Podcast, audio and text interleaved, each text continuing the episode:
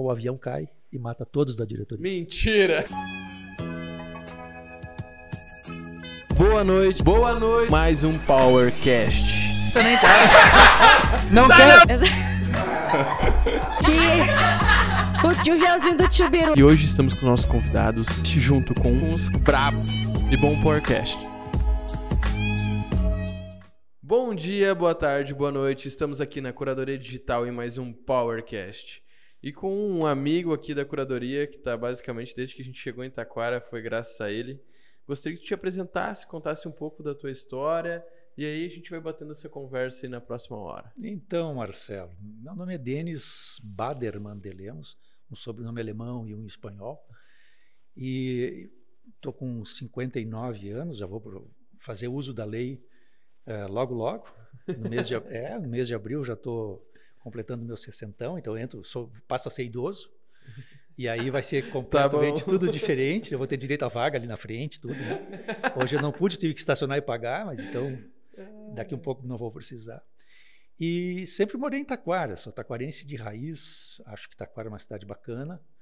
Tem muita coisa para melhorar, a gente pode também ajudar, mas é, sou advogado, me formei em direito em 1985. Em 86 abri meu escritório. Eu estou no mesmo endereço há 36 anos. Caramba! completo agora dia 26 de fevereiro. 36 anos de porta aberta, atendendo sempre. E, e depois alguns cursos, né? A gente foi fazendo pós-graduação em direito uh, da administração pública, em direito político, também fiz um pós, que me deu uma visão diferente das coisas também, porque ali junto com, a, com o estudo tinha uma outra, um outro caminho que eu uh, traçava, trilhava com relação à minha vida, e me foi muito útil ter, ter estudado, ter feito esses cursos. E também sou advogado de prefeituras, de câmaras de vereadores, tiro prefeito das frias, às vezes, em termos de processos. Uh, gosto muito de trabalhar com câmaras de vereadores, porque tu trabalha o vereador, né? aquele que está bem em contato com a comunidade. Que é o primeiro a ser cobrado. Que é o primeiro a ser cobrado, exatamente. Então, tudo isso faz parte de uma, uma trajetória e muito processo. Muito processo. Vamos começar lá do princípio, então, porque Do tu é um é cara tanto da política quanto do setor privado. Como é que tu conseguiu levar essas duas coisas? Qual foi a primeira que tu teve contato? Tu- Como funcionou a tua vida para te chegar hoje ser um advogado hoje de Câmara de Vereadores, entender da política, entender da história da nossa região, como a gente foi formado? Onde começou? O que, que começou primeiro? Nossa, aí eu teria que voltar lá. Ah, vamos ir e voltar Vamos várias lá. vezes hoje. Meu, meu- meu bisavô veio de que hoje é a Polônia. Ah, aliás, Legal pra caramba. ali tem uma história legal. Tu quer ver uma coisa? Onde, onde hoje é a Polônia, nós estamos é, pertinho de Auschwitz. Sim, Ele nasceu. E, e bem pertinho dali tem uma cidade chamada Cracóvia. sim. Tive o prazer de ter estado na Cracóvia há uns anos atrás para poder ver aquele ambiente, para ver onde é que meu avô tinha nascido, né? o meu bisavô, aliás, o Baderman. E, e percebi que aquele era um ambiente bacana, era a antiga Alemanha ali. Sim. Depois da guerra, claro, todos os territórios se ajeitaram. né? Se dividiram? Mas a Cracóvia, no século, desde o século 3, 4, Caramba. era um reino. Era o reino dos dragões. Então, o, o rei da Cracóvia, que era um, um reinado que tinha naquele território, ele tinha o dragão como um símbolo de força. Sim. E até hoje, se tu chegar na frente do castelo, lá está lá o dragão que solta a chaminha lá. Então, de lá que a gente vem. E meu bisavô vem para o porto de Itajaí, em Santa Catarina Olha só. compra duas mulas, ele e minha bisavó, e seguem a pé. O destino era Buenos Aires, a pé, de Santa Catarina até lá.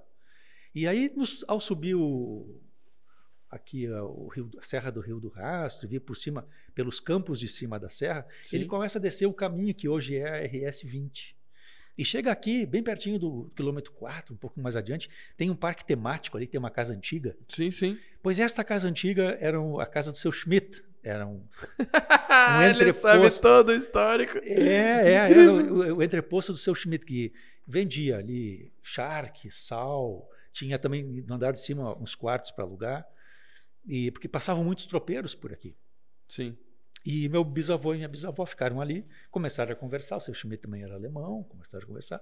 E o seu Schmidt disse: Não, peraí, não vai para Buenos Aires, vai para Rolante. Rolante tem terras férteis e são baratas. Vai lá e tu vai, vai ver que é, ali é o lugar. E meu bisavô então foi para lá. Olha só. E começou com uma ferraria em Rolante, na vilinha que tinha lá. E foi muito bem. E depois veio para Taquara, porque Taquara já era uma cidade é, Maior. era maior e, e aqui era o centro das coisas, né? Taquara Era o centro de tudo. era porque Canela, Gramado, Três Coroas, Igrejinha e Parobé se tornaram independentes dentro do município da, da área de Taquara. Exatamente. Então, então isso tudo dali para cá, meu- meus bisavós vieram aqui hoje, onde é a Lebes, onde é a Delta Sul, é, onde tem meu escritório aqui no centro da Júlio. Tudo isso aqui pertencia a eles. A quadra de lá também, toda a quadra praticamente era deles. Eram três irmãos que meu bisavô teve três filhos e uma filha. E os três formaram uma fundição.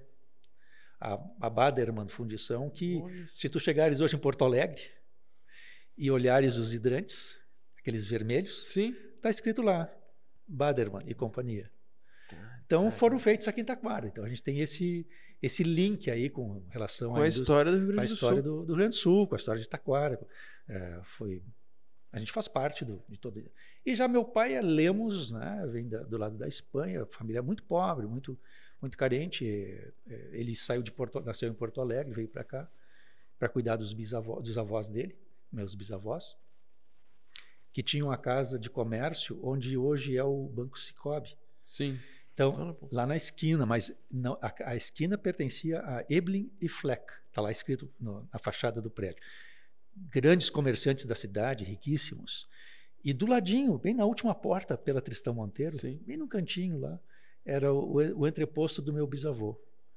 E meu bisavô ficou doente, meu pai veio para Taquara com 13, 14 anos, assumiu lá o, o armazém do meu avô e foi embora. Comprou a esquina, depois foi comprando, foi trabalhando, foi fazendo, acontecendo e tá aí. A gente tem uma história bacana de ter, um lado, tanto materno como paterno, uma história bacana de crescimento junto com a cidade, Sim. de engajamento. Que se desenvolveram ao mesmo tempo. Isso, e isso deu condições, e nossa família é muito grande, Sim. deu condições de, da gente sempre ter. Minha mãe é professora, então, e professora de artes, professora de música. Então, você em casa tinha que tocar pelo menos um instrumento, Pelo menos um pelo instrumento. menos um. Então, assim, Parece hoje curadoria aqui, todo mundo toca. tem que tocar, tem que tocar, porque música é tudo, né? Música faz parte do crescimento da pessoa. E, e eu toco então hoje piano e violão. Então eu, te- eu faço meus arranjos das músicas, mas faço isso lá na minha casa. Tocar em público é muito complicado. Sou muito- Ser eu, sou- eu avaliado. sou tímido demais. ah, tá bom. Então a gente vem, né, Marcelo, vem desse, desse, nesse caminho. E aí com 13, eu me lembro dos 13 anos porque, é, não pelo número, mas é porque naquela etapa da vida, antes de entrar no segundo grau, eu já participava de movimentos de liderança dentro da igreja evangélica, aqui da, Hum, da igreja do relógio. Então ali eu liderei o grupo de jovens durante uns oito anos. Eu fui o presidente que eles chamavam Uhum. Eh, liderando o movimento da igreja, tocava violão na igreja, fazia essas coisas todas, aproveitando também para aprender um pouco de como eh, como tu lida com pessoas, porque naquele momento a gente ah, não tinha nada, telefone para poder fazer uma ligação, você levantava o gancho, tocava uma manivelinha e chamava na telefonista o número que você queria. Sim. Hoje você tem aí todo esse Sim. negócio. Então a- a Tudo- comunicação tudo tá era conectado. muito difícil. É, meu avô, o Baderman, ele me deu de aniversário com 14 anos, me deu um rádio a válvula dos grandes, potentes. E a casa onde a gente morava era justamente aqui neste nessas nesse prédio. Onde está a curadoria hoje? Aham. E, e eu fiquei nos fundos, onde tem a garagem, Sim. Ali eu fiz uma antena, levantei dois paus, passei um arame, 14 anos, e, e fui escutar rádios internacionais. Olha só. E, e me tornei DXista. O que, que significa? PY e PX, você sabe, é aquele rádio amador, né? Uhum. É, são rádios, e eu era o DXista, o rádio escuta. Ah, Na época existia o Dentel, que é o Departamento Nacional de Telecomunicações, que fazia o controle. Época, nós estávamos fazendo, estou falando na época da ditadura, né? Sim. Então eles faziam o controle de tudo: telefone, cartas, telegramas. Só existia esses meios de comunicação, eles controlavam tudo.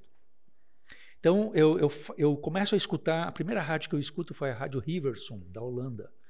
Hilversum fica bem, Hilversum se escreve, Uhum. fica bem pertinho de Amsterdã. Tive agora o prazer de 2019 fazer uma visita lá na Conhecer. rádio também, na estação. E Ah, tu conheceu a estação que tu, fui, tu fui lá. escutou Isso. com 14 anos. Isso, isso mesmo. Caramba. Foi, foi. Mas tem uma outra. mas tem uma, mas tem uma outra. Mas peraí, peraí, que tem uma outra história antes disso. É, isso agora é 2019. Uhum. Então, escutei a Rádio Riverson, programas em português para o Brasil. Eles têm, mantinham lá na Holanda eh, em ondas curtas tudo. Hoje nem existe mais, né? Ondas Uhum. médias já nem existe, que é o AM, está desaparecendo. Ondas curtas, então eu sintonizava ali de noite, terminava meu, minhas tarefas de casa e sete horas, sete e meia, ia para o rádio, saía às onze e meia, onze, meia-noite. E ficava escutando os programas em português. Muito bons os programas. Tinha programa em português, português, lá. lá, de lá para cá. Foi a primeira rádio. Depois eu comecei a girar o dial e começou a aparecer outras rádios em português. Mas da onde? Peraí. Aí comecei a sintonizar BBC de Londres, programas em português. Rádio Deutsche Welle da Alemanha, pro- programas em português. Rádio A Voz da América e a Rádio Canadá Internacional. Essas eram as principais rádios que eu escutava. Todos os Sim. programas, anotava, tinha meu caderno de anotações e tal. E eles diziam, se você quiser divulgar o seu nome, seu endereço, para ter na sua na nossa escuta ter amigos que queiram entrar em contato com você, você faça. Então eu fiz isso. Houve uma época que eu tinha 123 correspondentes por carta Caramba. em todos os lugares do mundo. Isso já com 15 anos talvez. Mas como tu, tu- como tu conversava com essas pessoas? Mandava por carta. Tá, mas era em inglês, em, Em português. espanhol, em Em português, português e espanhol. Daí eu comecei a estudar um pouquinho de espanhol, porque com com 14 anos eu fui fazer um curso de eh, dechismo, que Uhum. é a, a especialidade daquilo que eu estava me Uhum. focando, que era rádio escuta. Então, eu, eu, com 17 eu me formei pela Rádio Riverson, peguei meu diploma, levei na, na Dentel, nesse departamento aí, lá em Porto Alegre, e obtive meu registro de dexista oficial. Então, eu, eu tinha condições de fazer um informe de recepção para essas rádios internacionais, para dizer como o sinal estava chegando aqui, que tipo de programa e tal. Que coisa. legal. Então isso foi legal. E em 1996, que foi a minha segunda viagem para o exterior, eu fui a Londres. E lá chegando, a primeira coisa que eu fiz foi procurar a sede da BBC. E quando eu chego, eh, eu me assustei, porque é um- era um prédio da Segunda Guerra, ele ficava numa esquina, e, a- e a- o prédio era em curva. E eu olho para aquele prédio, eu, eu não sei, eu me lembro assim do prédio muito grande, muito grande. Eu me assusto, será que eu entro aqui? Será que eu não entro? Entrei. E aí o cara da portaria disse, claro, veio como se me atender em inglês, o meu inglês era tipo fajuto lá em 96, né? Apresentei meu passaporte, olha, eu sou da equipe brasileira de rádio escuta. Assim, com bem fajuto. E ele pega meu passaporte, entra computador, que nós no Brasil nem tínhamos em 96, 96. era tudo muito precário. É, ele entra no computador e diz, oh, uau, Sistema. já, ach- claro, já achou meu nome e já mandou um cara da equipe brasileira vir me receber. Nossa. Cara, conheci um prédio com 32 estúdios de transmissão simultânea em, quatro, em 38 idiomas, Caramba. ao mesmo tempo. Parecia uma torre de Babel que eu tinha entrado. Sim, todo mundo falando uma língua diferente. Ah, uma loucura. Era uma loucura. E aí foi. Então, essas coisas, isso eu tinha ali, né, uma idade legal, que, que é quando tu aprende bastante as coisas. Sim. Então, neste, todo esse mundo ele, ele, do rádio, da telecomunicação, da, da internet, das coisas, principalmente quando tem, quando tem vídeo e voz, ele, ele é, o- é um outro mundo. Ele é um mundo que você pode fazer o que você quiser, Sim. de bondade e de maldade. Mas se quiser usar para bondade, nossa, É infinito. é infinito. Bom, mas aqui nós estávamos lá em gente 17 tava- anos, né? É, a gente tava falando como tu teve teu contato primeiro com o mundo Meu Deus. do, do mercado privado ou com a política. Pelo que tu me falou, tu já estava na, na, na igreja tocando coral e já sendo um agente político de relacionamento entre as Exato. pessoas. Exatamente. E de E liderança. eu não me dava já. conta, eu não me dava conta disto. Era natural. Era natural as coisas. E daí com meus. Daí, com 17 anos, eu fui para Porto Alegre para me preparar para o meu vestibular. Com 18, eu fiz meu vestibular. Fui um tempinho antes, foi em dezembro, para me inscrever para o vestibular da URGS e da PUC, que eram os dois da época. Era, pá. Sim. E aí eu saí de Já eram casa. tradicionais, né? É, eu saí de casa, fiz meu teste vocacional né, no IACS, onde eu estudava lá.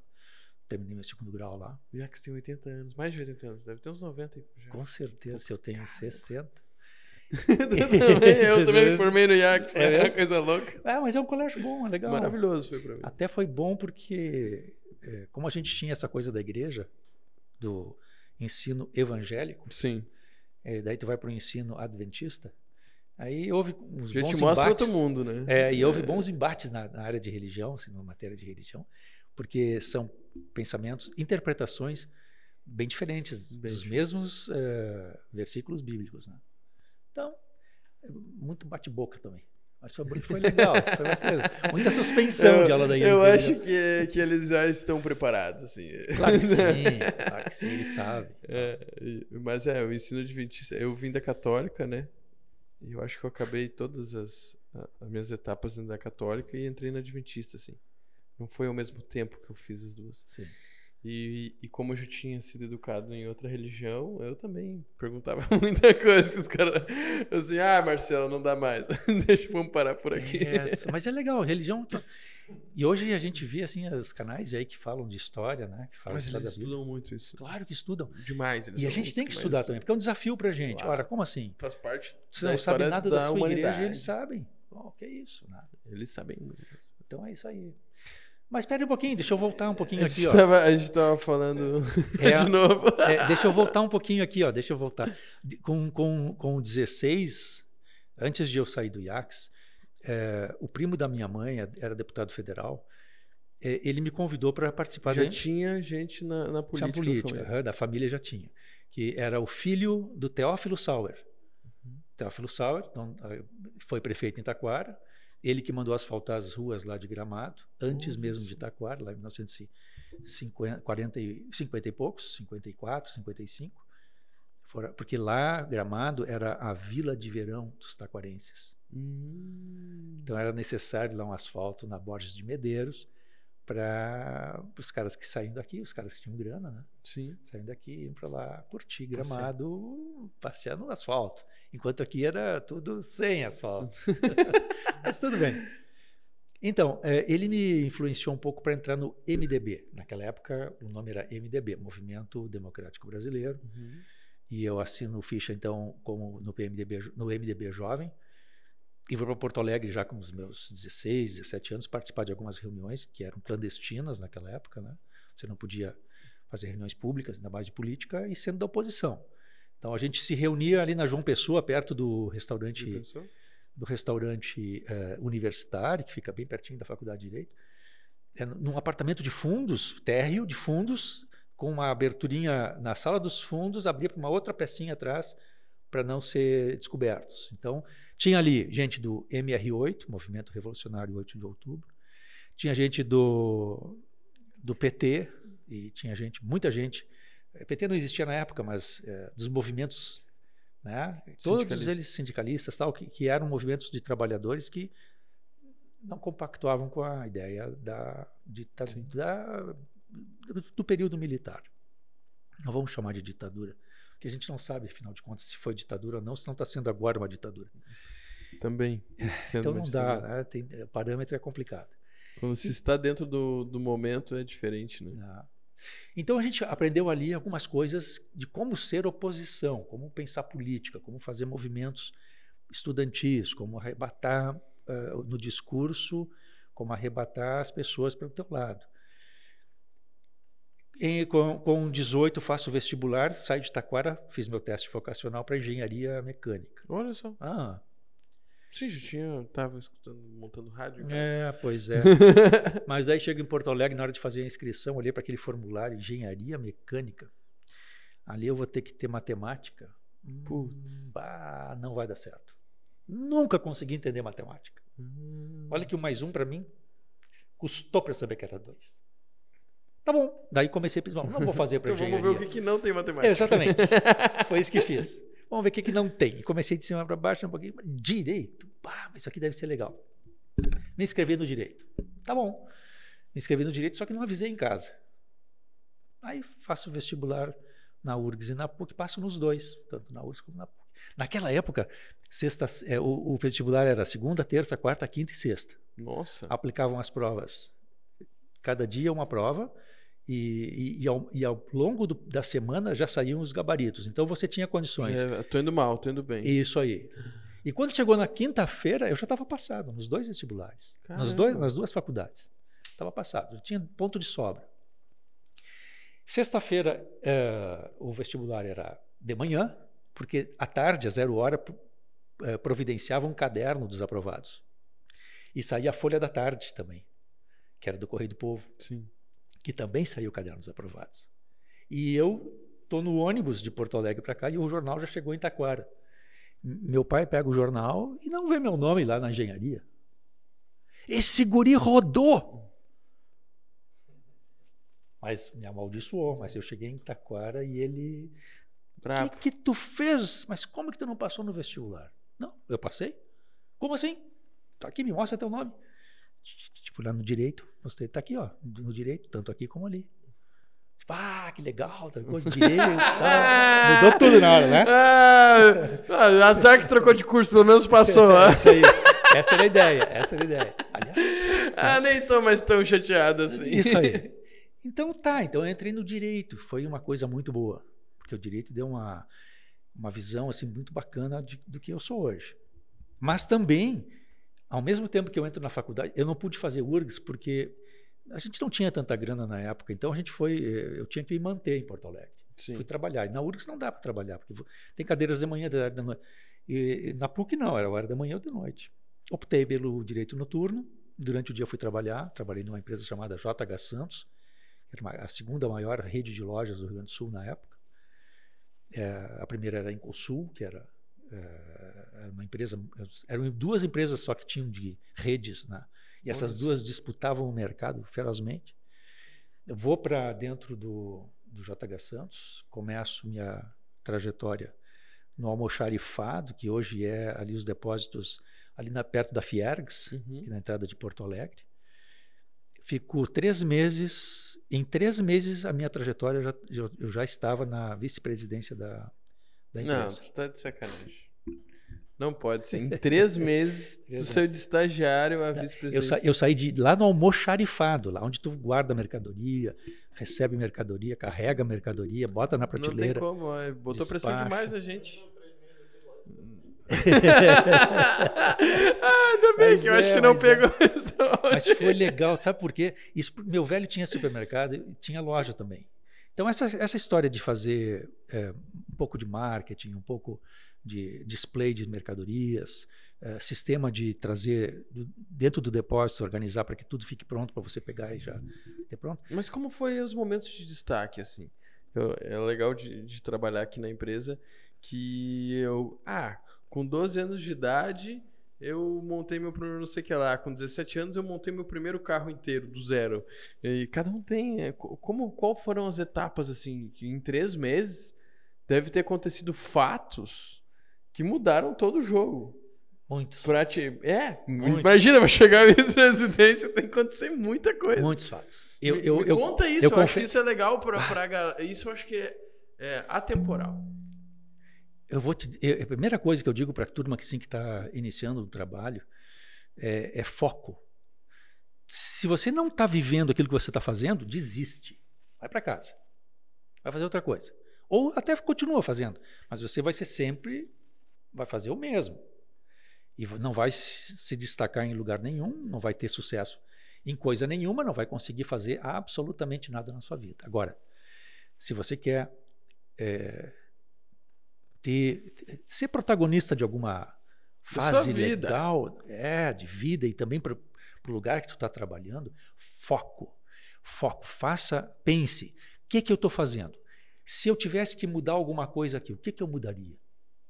Se eu tiver, estou olhando para a sala que vocês têm aqui, para o display que vocês têm, da forma como vocês têm. O que que eu faria de diferente se eu fosse um parceiro aqui dentro da. Qual seria Da o próximo passo? Exatamente. Então, assim, comecei no, no ambiente que era um ambiente legal de trabalho, que foi justamente onde tudo começa, que é o almoxarife das empresas. Lá tá- estão os produtos. Lá tem que estar pronto para poder. O chefe chamou, quer um produto tal, você tem que saber onde está, tem que ter acesso, tem que conseguir eh, ter rapidez na entrega Uhum. e ter o consumo menor de energia que possa ter, tanto pessoal como de material. Sim. Então, naquela época, não tinha muita coisa de. E ainda tem que bater o estoque. ainda tem que bater o estoque. Que esse é o pepino. Isso mesmo, controle. Então, tudo isso, eh, eu fui com uma, uma mentalidade, claro que muito pequenininha, porque a gente tinha um, super- um armazém, um supermercado em Taquara, uma loja de, com produtos de departamentos também em Taquara, mas eu chego, entro num pavilhão enorme, onde está tudo distribuído de uma maneira que eles entendiam ser mais prática. Uhum. E eu começo a perceber que não, não era aquele momento. Não, peraí, se aquele negócio está lá, por que, que ele- poderia estar aqui? E esse aqui poderia estar no outro lado? E aquilo foi começando a fazer essa engenharia dentro da minha cabeça. E lógico que eu me bati de frente com o meu chefe, que jamais ia querer mudar alguma coisa, porque para ele estava bom assim. Sim. Então, E eu- ele já fazia aquilo há muito tempo. Exatamente. Tava muito bom. A zona de conforto dele era excelente. Mas então eu fui, eu pensei o seguinte: não, peraí. Se eu depender dele, eu vou ser um eterno colocador de mercadoria na prateleira para guardar. Eu tenho que ter um aliado lá na direção. E aí fui fazer uma visita para a direção da empresa, para ver onde é que eu estava trabalhando, e tive a oportunidade de conhecer uma psicóloga que a empresa colocava à disposição Sim. dos empregados, dos associados ali, É dos, os rara. já pra- colaboradores. É. E falei com ela. E disse para ela: ah, olha, queria conversar contigo. E ela me aceitou no programa de, lá de, De de atendimento. atendimento, exato. Comecei a conversar e disse: olha, eu estou na empresa, acho muito bacana, uma empresa que eu sonho, porque é uma empresa grande, é uma empresa bacana. É, não sei quanto tempo vou ficar aqui, mas é, eu queria te dizer que tem algumas coisas que podem ser diferentes. Antes de tu dizer o que, que é, Aham. pessoal, deixa o like, se inscreve no canal se tá gostando desse podcast. Não deixa de conferir nossos patrocinadores que estão na descrição desse vídeo ou no logo QR Code do lado.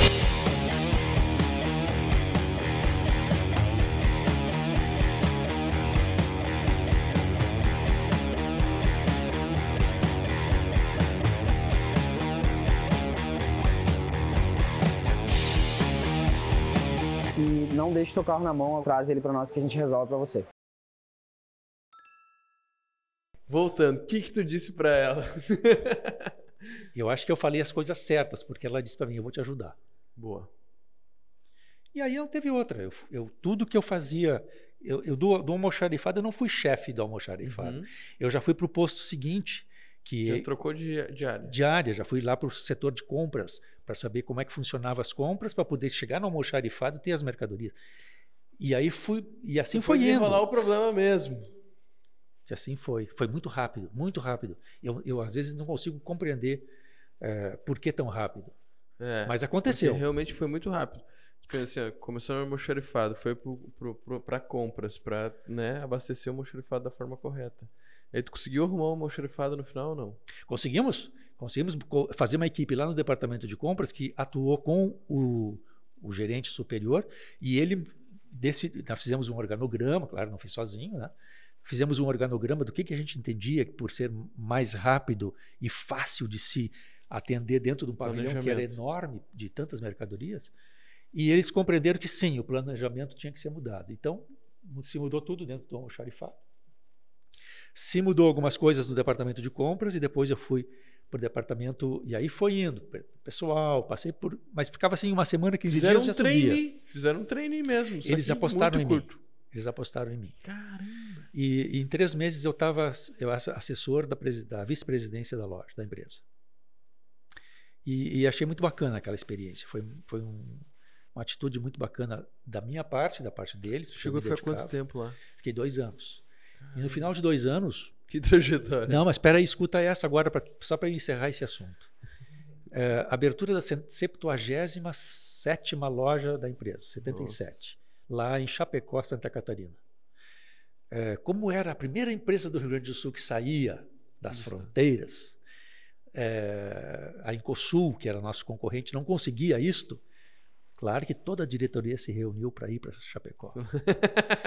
o vice-presidente ele ficou, do, ele ficou doente um dia antes e não pôde ir. Não. Deu uma dor de barriga nele, certo.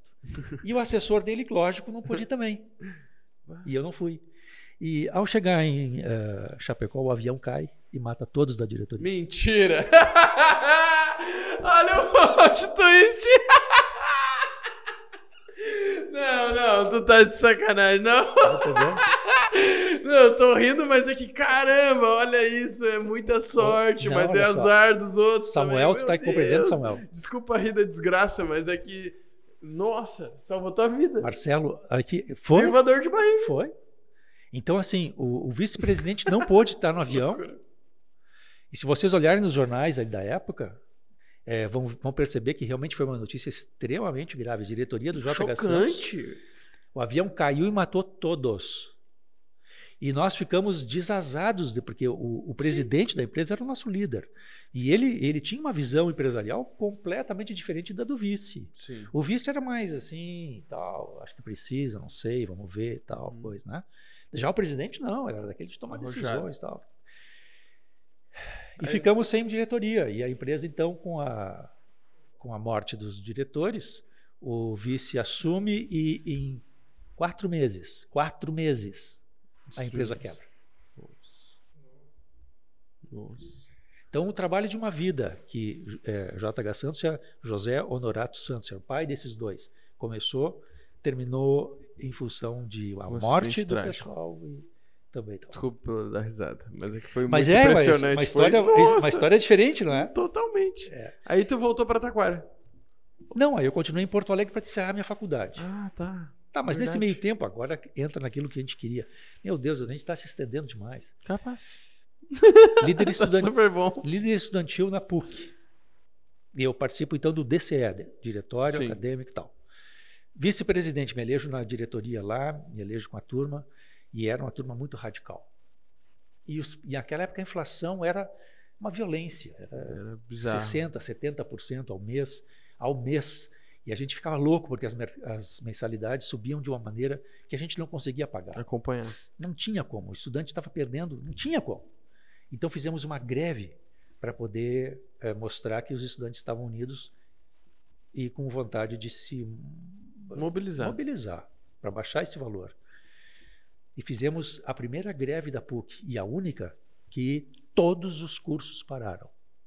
Nós conseguimos isso. E é lógico que o BOP, lá do, da Brigada Militar, foi lá, era uma época legal, porque era, era 1980, 81. Eles vêm com tudo pra cima da gente com o cacetete. Tá? Quando é tudo, Apanhamos. é tudo mesmo, né? Tipo, ah, tem alguém filmando. Não tem ninguém filmando, cara. Já pensou? Se não tem prova, como é que era? É muito complicado. Pesado. Muito pesado. Apanhamos muito de cacetete. Mas foi uma experiência bacana. Mas foi uma experiência É. bacana. E daí tu sabes Ah, que. tu tá num momento de mudança, né? É. Tu tá vivendo um momento de mudança. E com é aquela, é, e com aquela, sim. E, e como eu participava Claro dos movimentos políticos e estudantis, a, a política está enraizada no teu comportamento. Sim. E eu venho para Taquara então para disputar a eleição para vereador, 1982, na eleição de 82. E mas na brincadeira, porque na verdade a minha ideia eh, era apenas disputar, não era Sim. se eleger. Por quê? Porque não tinha tempo, pô. Eu estava em Porto Alegre. Eu vinha às sextas-feiras, de tarde, fazia campanha sábados da manhã, sexta de noite com a minha turma aqui no clube comercial e tudo Uhum. mais. Sábado da manhã, domingo, e domingo de noite já ia embora, para que segunda eu tinha aula, de segunda a sexta eu tinha aula. E tinha que trabalhar. E aí? Como é que tu vai se eleger fazendo campanha final de Sim. semana? Mas me elegi. Caramba, quantos anos? Eu tinha 18. 18 anos, Sim. vereador, eleito. Sim. Caramba. é muito recente. É. É. o mais novo do Rio Grande do Sul. do Rio Grande do Sul. Naquela época, o MDB até saiu uma matériazinha na Zero Hora, dizendo que o vereador mais jovem do, do MDB no Rio Grande do Sul foi lá de Taquara, o Denis e tal. Então foi, foi uma história É um bacana. marco. É, na verdade, é o movimento estudantil conseguindo eleger alguém. Que isso é uma É, coisa difícil hoje. Exatamente. Daí tu entra numa Câmara de Vereadores em Taquara.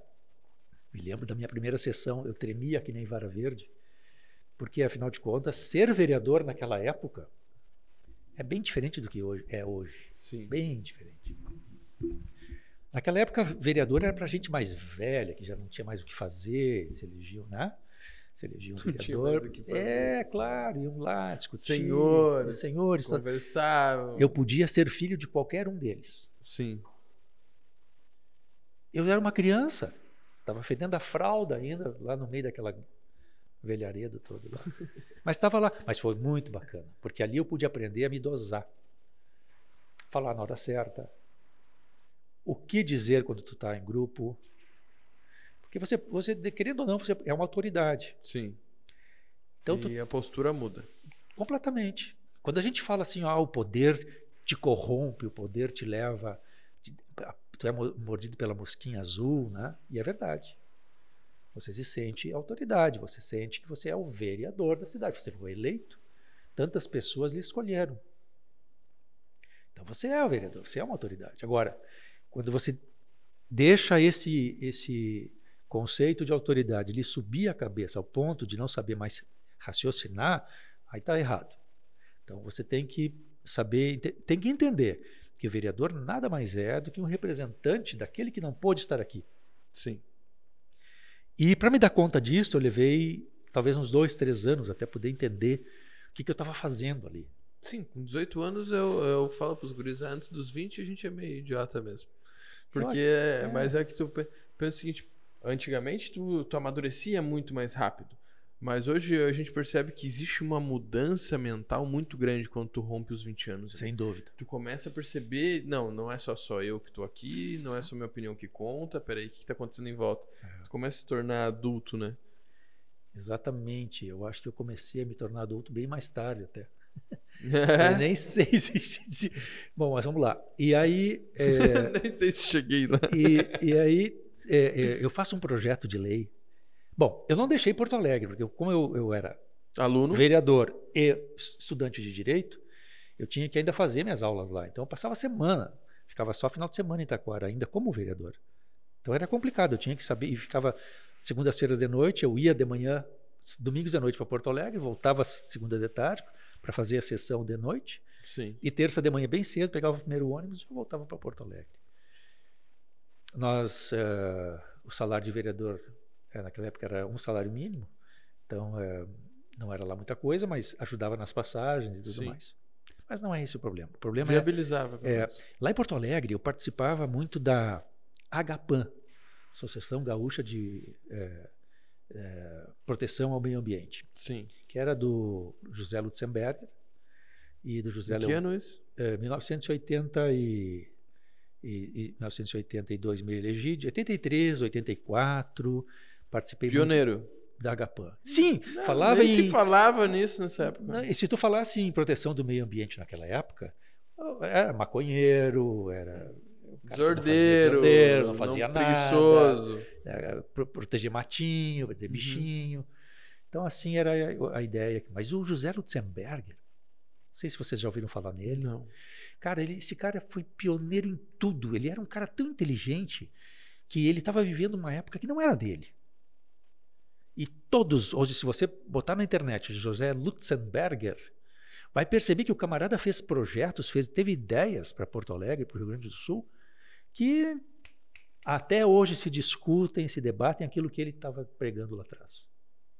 Por isso que Porto Alegre era uma cidade do futuro. Por isso que Porto Alegre sempre teve esse conceito de ser uma cidade europeia, de gente inteligente, de gente tal, porque sempre tinha al- alguém, algumas pessoas que eram da vanguarda. pegar esse meio. Eu pego esse meio.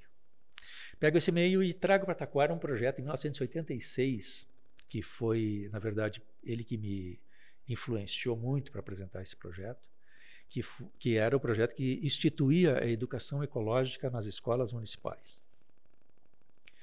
Pô, à primeira vista, os vereadores deram risada do meu projeto. O que que tu quer com esse projeto? Isso é bobagem. Cuidar de matinha, cuidar de plantinha, cuidar. de- Você não vai levar nada. Tem que ensinar matemática, tem que ensinar a trabalhar, tem que ensinar matemática, geografia, história. É isso que tem que fazer. Bom, eles pensavam assim: vou ser derrotado com o meu projeto, mas vou continuar apresentando. Primeira votação eu perdi, mas aí naquela época tinham duas votações para os projetos. Na segunda, aí eu me preparei. Viu que tomou pau na primeira. Aham. Aí eu me preparei. Fui buscar apoio nos meus amigos, nos meus colegas de colégio, nos meus, meus eleitores, nos grupos onde eu poderia ter encontrar eh, receptividade a essa ideia de ter uma educação ecológica efetivamente feita nas escolas. E consegui lotar a Câmara. Muita gente na Câmara. Cartaz, faixa, grito, barulho, tambor. filme. E, e os vereadores tiveram vergonha do pessoal e votaram a favor. Olha só. Então foi aprovado o projeto. Só que o prefeito vetou.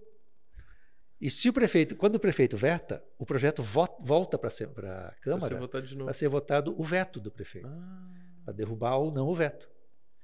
E eu novamente mobilizei o pessoal vamos e consegui então criar a lei que institui. Ó, até hoje não foi aplicada, mas pelo menos existe uma Não, lei no Taquara. O que, que eu te digo sobre isso é que na minha geração começou uma campanha muito grande de conscientização de separação de lixo, etc e tal. Ah, sim. Tu consegue jogar lixo no chão? O Samuel tem 20 anos. Porque isso tá tão enraizado na escola hoje.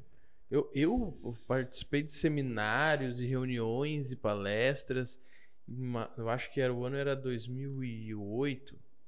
É, era 2008, 2007, assim. Que eram muitas. A escola tinha muitos projetos desse tipo. Sim. E é uma coisa que enraizou em todo mundo. É, é, coisas que, tipo, pessoas um pouquinho mais velhas do que eu falam assim: ah, se eu vou tocar meu lixo chão, meu filho me xinga. Eu falo assim: sim, porque realmente enraizou É, na cultura da escola isso, dessa separação. O IAX lá, por exemplo, era, era a única escola que tinha um monte de lixo. A gente não sabia por que tinha tanta lixeira. Porque tinha separação de É lixo. isso aí. Isso é muito legal, muito, Muito. legal. E acaba refletindo nos hábitos dos adultos da Claro. população no futuro, né? Claro, claro. E, e isso tudo, uma pena que não, o projeto não pôde ser começado naquela, Naquela época. né? Hoje nós teríamos umas, uma outra geração Antes, com outro gente teria pensamento. evitado muita mais, coisa, né? É verdade. E aí cumpri dois mandatos como vereador, Se reelegeu. me reelegi, e até com uma certa facilidade. Cumpro meus dois mandatos, mas ao mesmo tempo eu faço cursos, eh, me formo em Direito, nesse meio tempo me formei em 85, então. E logo depois comecei a ser assessor jurídico em 86, eu fui contratado pela prefeitura de Igrejinha para começar a auxiliar lá eh, a prefeitura. Fico lá nove anos para reestruturar a prefeitura de Igrejinha.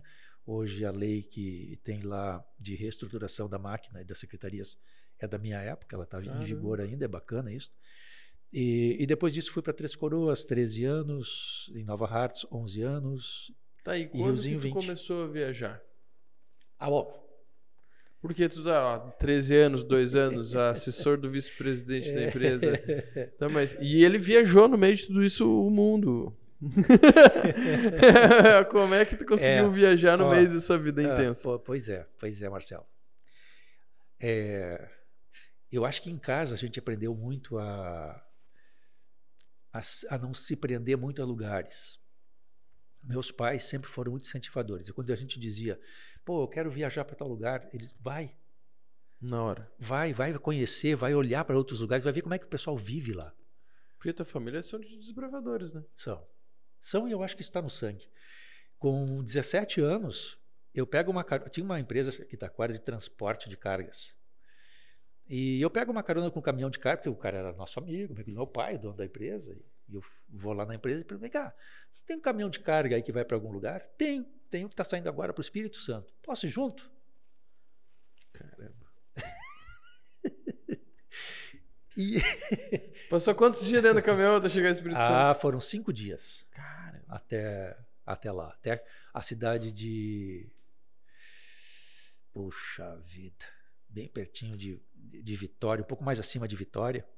Mas chovia tanto naquela época, como agora. sim. Chovia tanto que eu cheguei lá, estava tudo debaixo d'água na cidade onde eu queria ir. Que era no casamento de um ex-pastor aqui da igreja. Uhum. Ele me convidou para o casamento, eu disse, eu vou, mas vou de carona, não vou de ônibus. Sim. E fui. Então, essa aventura, essa coisa de aventurar de formas diferentes, sempre teve em mim, assim, essa coisa de ver o mundo de forma Dá pra ir, diferente. vamos lá. É, vamos ver. Até o meio de tu já foi de uma forma diferente. Aham. E aí, quando é que tu foi pra fora?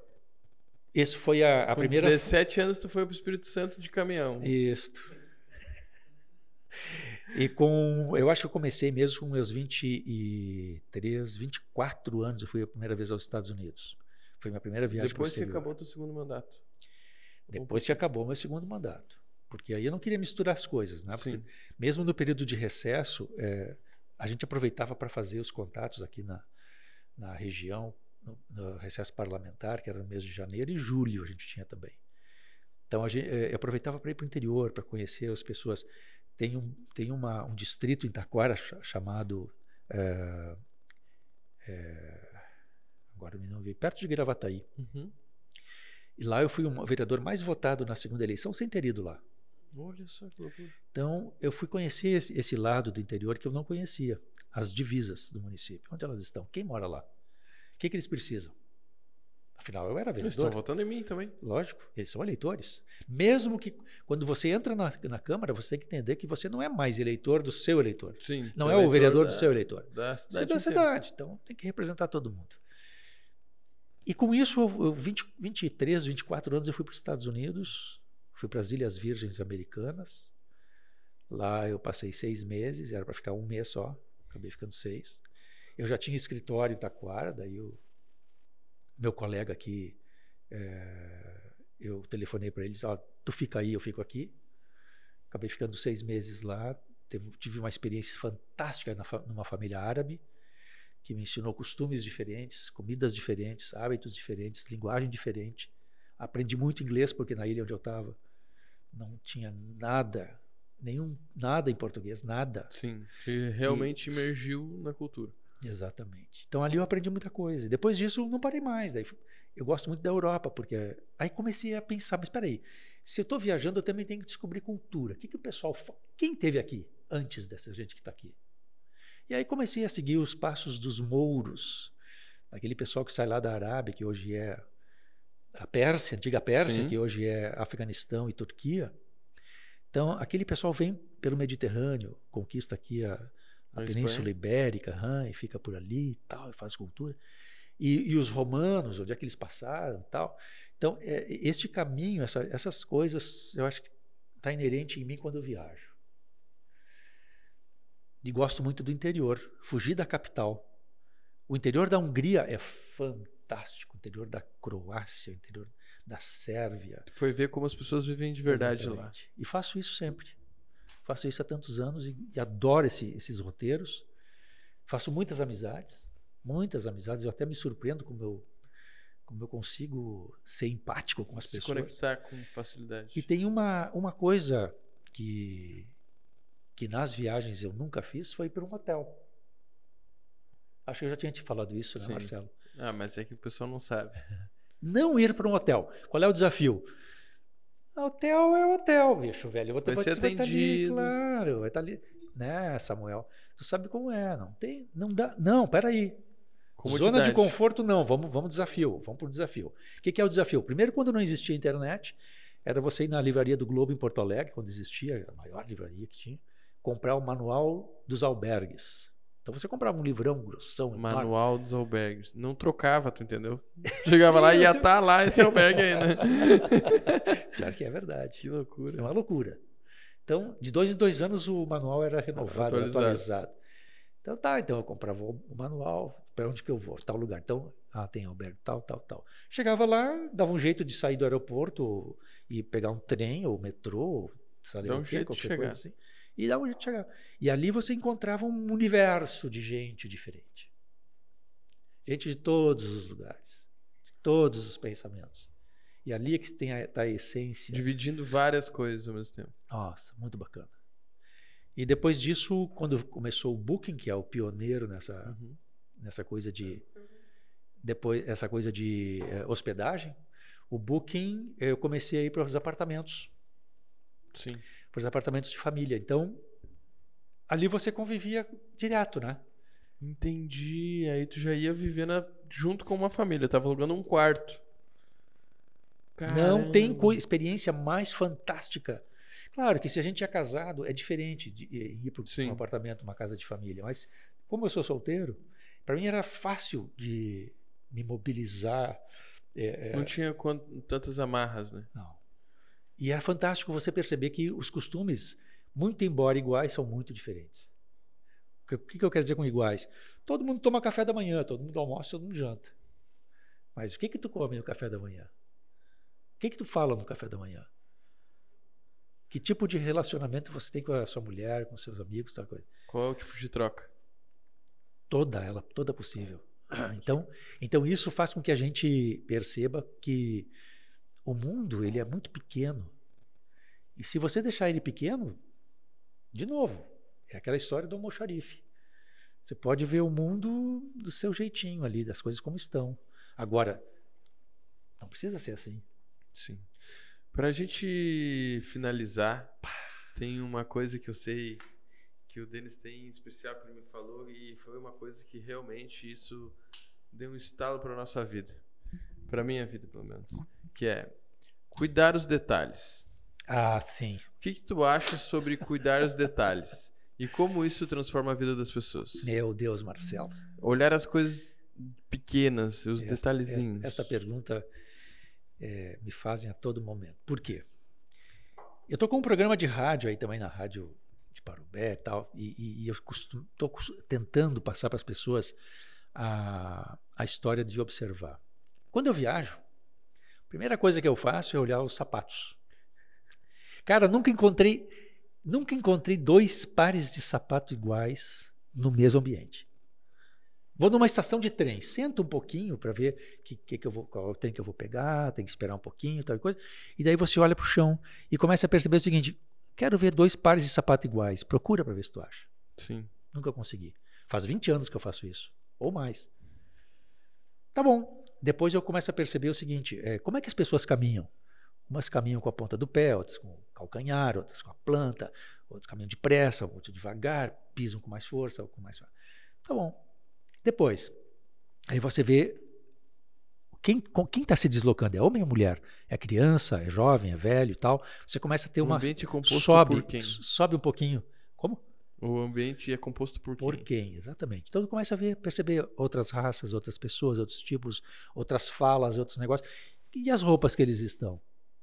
Tudo isso teve início lá na minha infância, né? lá com, com meus 14, 13 anos, quando eu ia para Porto Alegre estudar inglês, que meu professor de matemática me Sim. cobrou um exercício de passar nas vitrines e ver quantas peças de roupa tem, quantas cores tem, quais os preços das mercadorias, num passar de olhos. E eu fui fazendo durante três anos, eu fiz esse exercício e cheguei ao ponto de, num passar de olhos, já depois falar para uma outra pessoa. Lá tem tantas coisas, assim, assim, assim, e tudo certinho. Então, Isso te dá uma, uma visão das- do, do local onde você está, das coisas que você tem, das pessoas que estão com você, do modo como você tem que se comportar, que não tem. Você faz isso Ou não se automático. ou não se comportar. Mas é muito bacana. Esse exercício vale para todos. Eu acho incrível porque eu comecei a, a perceber coisas até na minha casa que eu nunca dei bola e comecei a achar bonito. Os que, Tá. que nem tu falou, eu moro no mesmo lugar desde que nasci. Aham. E aí tu começar a reparar nas coisas, pá, mas aqui aquele tijolinho lá, ali tem um machucadinho, pá, qual foi a vez que machucou? Daí chega alguém lá, chega meu irmão, minha mãe. Ah, aquilo lá foi quebrou num dia que aconteceu, não sei o que. Tem uma historiazinha, Tem. tem, uma coisa, isso é muito legal. E às vezes tu olha pro, pro buraquinho na parede e diz, mas eu nunca tinha visto isso. é, é, Ah. é muito louco isso. É, então essas coisas, isso transforma a pessoa, porque ela passa a ser uma, uma antena com uma transmissão e recepção.